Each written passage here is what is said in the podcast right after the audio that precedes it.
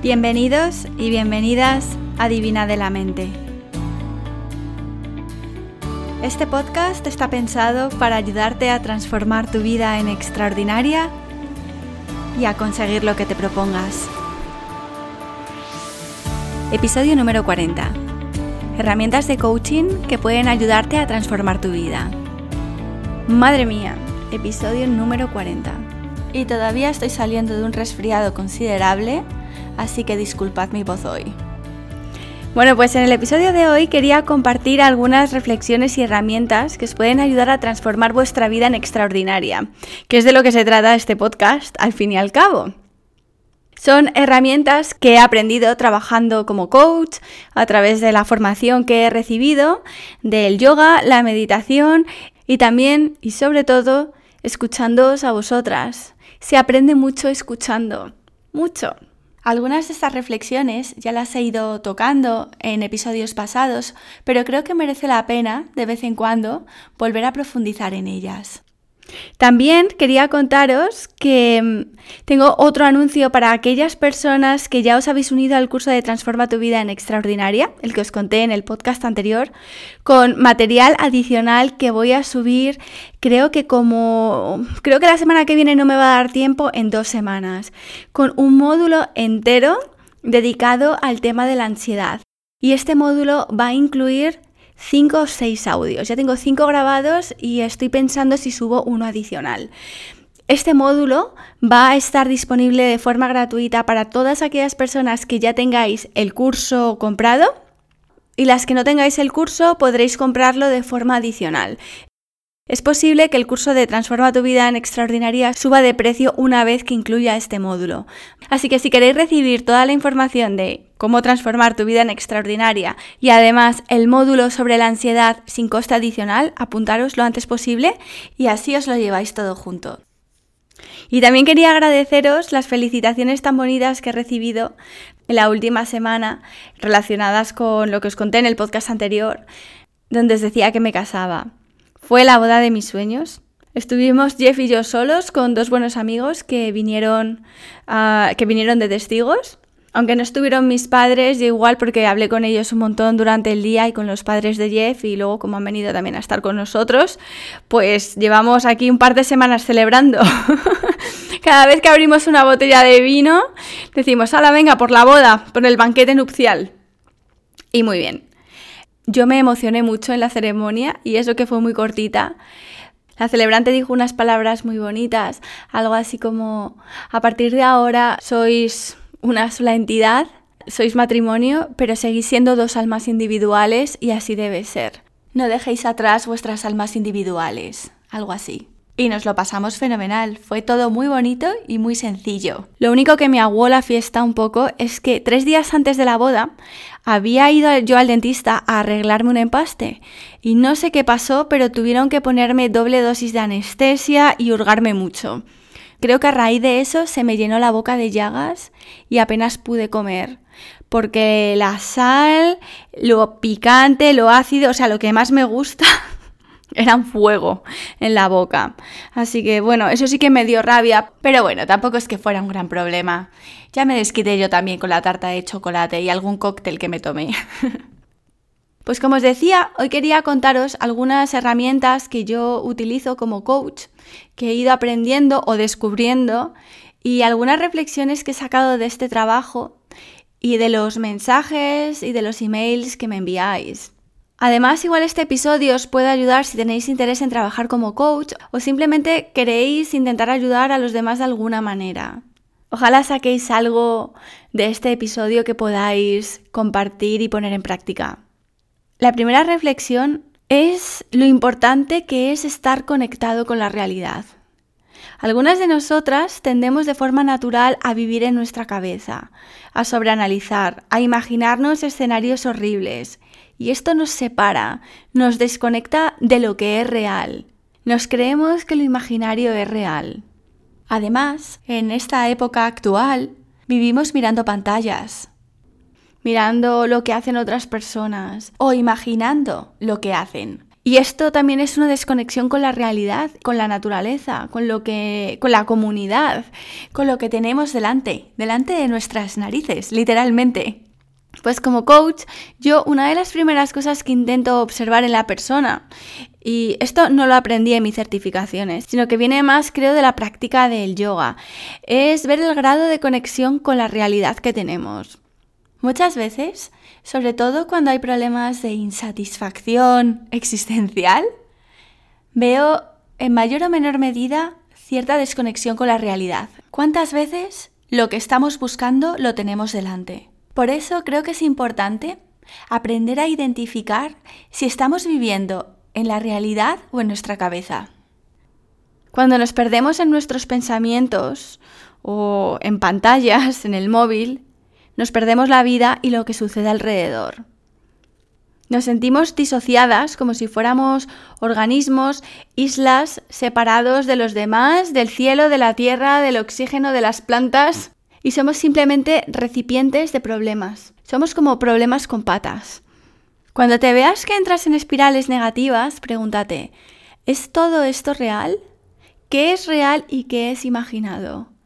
¿Estoy viviendo en la vida o estoy viviendo en mi cabeza? Y mi recomendación es que vuelvas al origen, a lo básico, a los sentidos, a tocar, a oler, a ver, a sentir dentro de ti, volver al cuerpo. Poner los pies descalzos en el suelo y sentir la atracción, el magnetismo de la tierra. Si estás sentada en una silla ahora mismo, eres capaz de sentir todos los puntos donde tu cuerpo está tocando otra superficie. Y no el culo como concepto global, sino cada uno de los puntos de contacto. Si estás poniendo más peso en un lado que en otro, dónde están tus caderas, están niveladas, cómo están posicionados tus pies. Salir de la cabeza y entrar en el cuerpo trae la energía de vuelta a tu centro. Y sabéis que el centro es para mí un tema fundamental del que hablo también en el curso de Transforma tu vida en extraordinaria. Esa reconexión con, con nuestra brújula interior y con nuestra guía, con nuestra intuición. Y esto, señoras, es practicar yoga, es practicar meditación, en la versión más accesible, más práctica y también más sofisticada. Mucho más que hacer posturas imposibles junto a un acantilado. Dentro de nuestro cuerpo habita una sabiduría inmensa y para abrirla, para tener acceso a ella, tenemos que entrar en nuestro cuerpo. Es ahí donde vive, es ahí donde está la creatividad, la inspiración, em, la ilusión, las ganas, la energía.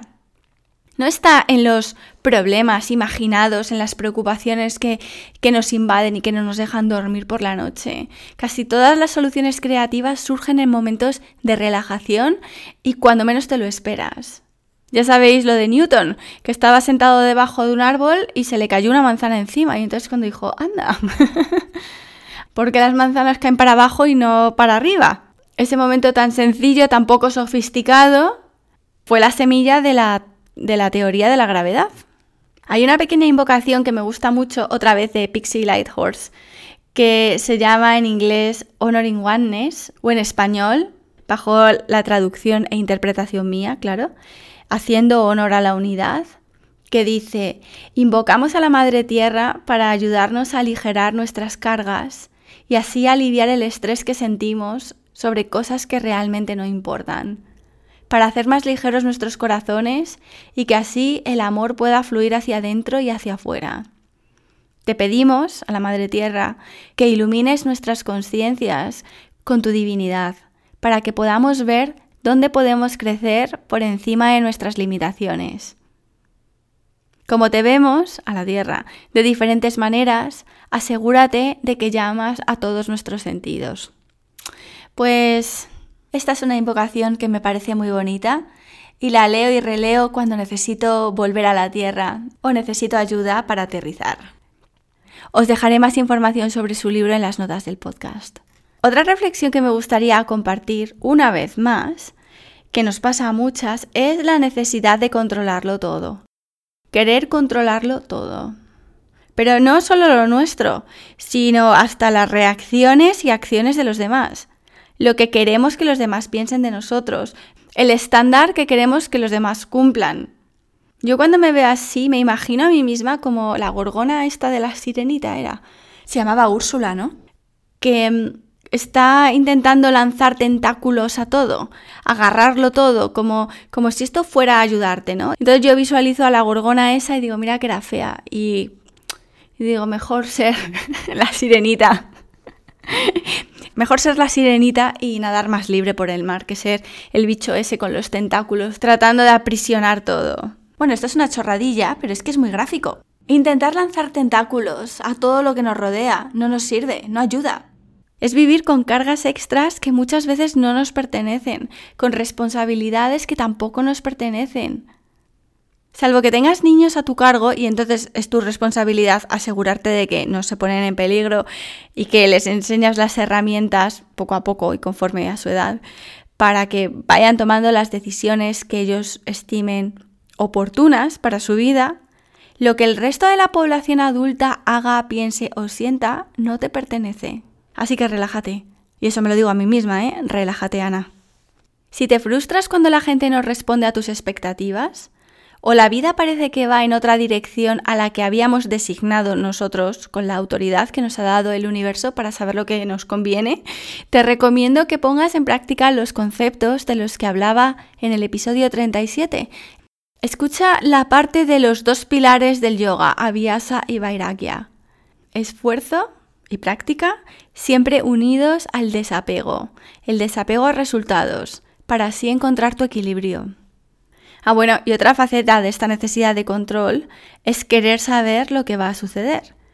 Detrás de esta necesidad de anticipar hay un miedo subconsciente, y es el miedo a pensar que no vamos a ser capaces de superar lo que la vida nos traiga. Eso es infravalorar nuestra capacidad para resolver problemas. Pero echa un vistazo atrás a tu vida y haz recuento de todos los problemas que has resuelto y cuántos de ellos además te llegaron por sorpresa. Seguro que hay unos cuantos, y de hecho los más importantes y más difíciles que has solucionado, seguro que nunca los previste. ¿Se dice así? Sí. Previste, de ver, de prever, de prever. Mi sugerencia aquí también es que busques tu faro en el horizonte, una guía, una dirección hacia dónde dirigir tus acciones de cada día, tu aviasa. Pero adaptar tu modus operandi, tu forma de actuar a lo que tenga que suceder. Una de las creencias que estoy intentando de verdad, de verdad, materializar dentro de mí, poco a poco, es la de que todo lo que sucede es perfecto como sucede. Todo, hasta cuando es horrible, es perfecto como es. Esta es una creencia, sin más, que en vez de ser limitante, a mí personalmente me abre a la vida, me relaja y me deja ver lo que va pasando de forma positiva. Esto no quiere decir que yo no eh, sea intencional cada día en lo que hago. De hecho, es de lo primerito que hago cada vez que me levanto, sentar las intenciones de mi día, hacer mi hoja diaria de intenciones, escribir en ella em, cuál va a ser la, intención o la palabra, el adjetivo, la cualidad que quiero para ese día, lo que necesito y lo que pido al cielo a veces también. ¿No? Pero después desapegarme a lo que pase y disfrutarlo porque es perfecto. Y aquí abro una reflexión adicional. Yo prefiero tener un sistema de creencias positivas, expansivas y habilitantes para lo que quiero hacer que no limitantes. Para mucha gente esto suena falso o poco auténtico. Pensar que la vida siempre funciona a tu favor. Pues mi forma de entender esto es que en algo hay que creer. Todo lo que hacemos y lo que sentimos viene informado por un sistema de creencias que tenemos, consciente o subconsciente. Y cuanto más lo traigamos a la conciencia, mejor, pero bueno, ese es otro tema. Entonces, tú eliges. Si a ti te viene mejor para funcionar en la vida, creer que lo que sucede es lo peor que te puede pasar, en tu derecho estás. Y si a ti eso te ayuda, fenomenal. A mí, personalmente, me ayuda a pensar que lo que sucede es perfecto, que hay un orden cósmico del que hay gente que esto le parece muy, bueno, en fin. Em, yo creo que hay un orden en las cosas y que todo sucede como debe suceder. Y este sistema de creencia mío, a mí personalmente, me relaja, me permite disfrutar de mi existencia y me protege de la ansiedad y de la depresión. Pero como todo, es cuestión de elección personal. Cuando tengas la sensación de que la vida se te escapa entre los dedos y que no hay ninguna parte sobre la que tengas nada de control en ella, todo es un desastre, todo se va por la borda, piensa otra vez en lo que te decía antes. ¿Qué es real y qué es imaginado? ¿Y cómo puedes utilizar esta corriente figurada que te arrastra en tu beneficio? Nadar a contracorriente agota tus reservas y tu energía. Entonces, reflexiona hacia dónde te está llevando la vida, hacia dónde te está arrastrando esta corriente de descontrol, entre comillas. ¿A dónde te está dirigiendo? ¿Qué quiere enseñarte? ¿Y, qué puedes aprender de ella? Otra reflexión que comparto, que observo en las sesiones de coaching, es ¿por qué nos creemos todo lo que pensamos? ¿Por qué hacemos caso a todo lo que nos pasa por la cabeza? Cuando muchas veces es simplemente nuestra mente contándonos batallas. ¿Os sucede a veces que os pasan las peores cosas por la cabeza? Pensamientos malignos contra vosotras mismas o contra otras personas que hasta os asustan y decís, ¿cómo puedo pensar estas cosas? Mi caso, el 99% de las veces es solamente vuestra mente, mi mente, haciendo imaginaciones, elucubraciones, pero no tenemos por qué creérnoslo y mucho menos actuar sobre eso. Yo lo que me digo es, esa no soy yo y desde luego no soy la totalidad de eso. Esa es una parte muy pequeña de mi mente que está, yo qué sé, comparando, imaginando, haciendo maquinaciones o sacando conclusiones que no te llevan a ningún sitio. Pero... pero no soy yo. Y desde luego esa no es mi esencia. Ni quiero que lo sea. Así que como no quiero que lo sea, no lo es. Escoge bien cuándo te viene bien escuchar esta batalla o estas voces y cuándo no te sirve para nada. Pero no te creas todo lo que te cuenta. Y aquí abro también una nota al margen para aquellas que sufrimos o sufrís insomnio a las 2 de la mañana y nos ponemos a darle vueltas de forma obsesiva compulsiva a algún tema. Es tu cabeza procesando problemas, recordándote cosas que están por resolver de forma exagerada y trágica y bueno, tratando de mantenerte despierta como si así pudieras evitar ese drama inminente que luego a las 8 de la mañana cuando te tienes que levantar desgraciadamente para ir a trabajar y no has pegado ojo, ni está el drama ni está el tragedia. Oye, hay gente también bendecida que no sabe lo que es esto, que se mete en la cama y hasta la mañana siguiente. Pero las que hemos vivido ansiedades u obsesiones, sabréis lo que es estar tratando de solucionar los problemas más existenciales o más banales justo cuando no hay nada que puedas hacer al respecto porque son las 4 de la mañana. Si me preguntáis qué, hago yo cuando me pasa esto, pues afortunadamente me pasa mucho menos. Y lo que hago es que me voy al sofá, al salón. Si tengo el móvil a mano, me pongo una lista de música en Spotify de estas chill out o como se llamen, relajantes. Y si no, pues me pongo a ver algo aburrido en la tele hasta que me quedo dormida, pero intento no enredarme en los pensamientos, dejarles que entren, que salgan pero hacerles el menor caso posible. Y desde luego no creérmelos. Ahora, es posible que esto me pase solo a mí, pero he identificado que, ojo, el día antes de que me venga la regla o la noche antes es cuando estos pensamientos obsesivos me atacan y no pego ojo.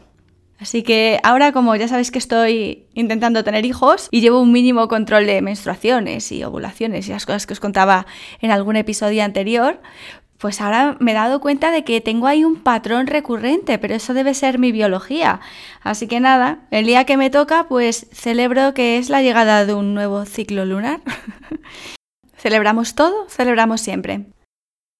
Bueno, otro comentario que me gustaría hacer que es a raíz de algo que algo muy duro que sucedió hace un par de semanas. Una amiga me preguntaba que cómo podíamos ayudar a otros amigos nuestros en Australia que lo están pasando muy mal ahora mismo. Pero muy mal es muy mal. Acaban de perder a su niña de dos años mientras dormían, el angelito. Bueno, pues como os podéis imaginar, esto es de las peores situaciones que, que te puedas imaginar y me preguntaba una otra amiga, ¿qué podemos hacer para ayudarla? ¿Qué puedes hacer tú? Y la verdad es que desde el punto de vista del coaching, esto no es momento de coaching, obviamente. Em, a todas aquellas personas que han padecido, están padeciendo de forma muy reciente un drama de esta severidad, lo mejor es estar con ellos si podemos físicamente, realmente para abrazar y dejarles que sientan y que procesen todo el dolor que, se siente en estos momentos, claro. Y si no podemos estar físicamente, pues mira, a Jeff se le ocurrió, creo que una buena idea para demostrarles, bueno, cariño y echarles una mano en estos momentos. Y fue hacer una, una colecta entre todos los amigos para un Uber Eats de estos, para que puedan pedir comida a domicilio durante varias semanas y que así no se tengan que preocupar de qué comprar, qué cocinar. Y bueno, pues algo menos en lo que tienen que, pensar, o hacerles un bizcocho, unos macarrones y, y llevárselos, ¿no? Os cuento esto porque es algo que también me habéis preguntado, y es que el coaching no siempre es la herramienta para solucionar este tipo de situaciones. Dolores creo que tan agudos y tan recientes. Esto es una nota adicional, siento bajar un poco la energía del podcast en este momento, pero pero creo que hacía falta que lo comentara en algún episodio. Lo que se necesita es dejar que el cuerpo procese ese dolor, sentirlo y hacerle espacio. Estar conectada contigo misma. Fijaos, para este tipo de cosas la meditación y el yoga son creo que más valiosos. Y por yoga no quiere decir ponernos a hacer el pino, sino em, esos momentos de conexión espiritual. Y la conexión espiritual, como ya os contaba en otros episodios, es en lo bueno y en lo malo. El dolor enseña mucho y del dolor se aprende mucho. Y es inevitable. Y es inevitable. En mayor o menor medida, todos vamos a pasar en algún momento por una experiencia dolorosa. Y si tenéis la pregunta ahora mismo comprensible de cómo puedo integrar yo una situación así tan dura, con la creencia de que todo lo que sucede sucede en mi favor, os puedo decir que lógicamente en el momento de la pérdida o del dolor es muy difícil de ver y, creo que mm, tampoco se trata de intentar ver lo positivo en ese momento, sino como os decía, de procesar el dolor para que eh, para integrarlo dentro de nuestro sistema y que pase a ser simplemente con el tiempo, ¿vale? Con el tiempo y con mucho trabajo, y no digo que esto sea fácil, pero este es el trabajo del desarrollo personal, conseguir integrar lo positivo y lo negativo que sucede en la vida, lo bueno buenísimo y lo malo malísimo, todo como parte de nuestra vida sin rechazar nada, de tal forma que podamos en el futuro salir adelante disfrutando de la experiencia humana, al menos lo mejor que podamos. Y para eso, a mí creo que sí que me ayudaría tener un sistema de creencias positivo. De todas formas, ya he hablado de esto en episodios anteriores, por si os interesa. Así que bueno, mm, me he ido un poquillo del tema, pero bueno, retomando el tema del coaching, el otro día escuchaba a mi profesora Elena Brauer, de la que he hablado muchísimo en este podcast, y contaba en la página que tiene disponible para todas las que somos o sois parte de su grupo de aceites esenciales, la página Essential Practice de doTERRA, donde ella misma ofrece coaching y vídeos, recursos para mm, todas aquellas personas que quieren crear un negocio o ingresos adicionales a través de los aceites de doTERRA. Como os conté en ese episodio de los aceites, madre mía, parece que me estoy refiriendo a episodios anteriores constantemente, pero es que ya llevamos mucha historia aquí en este podcast. Yo aprendo mucho de, esta página y de ella, de los vídeos que sube y de las colaboraciones que hace con otras personas. Y no necesariamente para crear el negocio de, de aceites, sino coaching en general, de vida y de todo. Bueno, pues en el vídeo de abril, Elena decía que cuando tú tienes un problema o alguien te presenta un problema, piensa cómo puedes cambiar la forma en la que se está expresando ese problema para que sea menos problema o que incluso desaparezca por completo. Porque a veces se trata de cambiar las palabras y el vocabulario que utilizamos. Y si no eres capaz de hacer desaparecer el problema, el bloqueo que estás teniendo, a lo mejor lo que necesitas es cambiar tu objetivo o cambiar la forma en la que estás expresando tu objetivo para hacerlo realizable. Por ejemplo, típico, no tengo tiempo para lo que sea. Algo fácil, para ir al gimnasio. Tengo demasiado que hacer y no tengo tiempo para ir al gimnasio. A lo mejor este problema lo puedes cambiar por no tengo tiempo para ir al gimnasio una hora, tres veces por semana. Pero a lo mejor sí tengo tiempo para ir al gimnasio o para hacer otra actividad media hora dos veces por semana. O puedes cambiar tu objetivo o expresarlo de otra manera para que sea realizable. Entonces, en vez de decir quiero ir al gimnasio pero no tengo tiempo, y esto es un problema, es un bloqueo, puedes cambiarlo por quiero sentirme mejor, quiero sentirme bien. Y para ello puedo hacer 10 minutos de abdominales en casa, o salir a dar un paseo los sábados por la mañana, cocinar más en casa, llevarme la comida al trabajo. ¿Vale? El objetivo sigue siendo el mismo, me imagino, que es de alguna forma sentirnos mejor, sentirnos bien, pero es la forma en la que expresamos lo que queremos hacer para quitarnos de en medio los bloqueos que van surgiendo. O también puede pasar a veces que eso que queremos hacer, ese objetivo, en realidad no es una prioridad en este momento. El gimnasio no es una prioridad en mi vida, en este momento.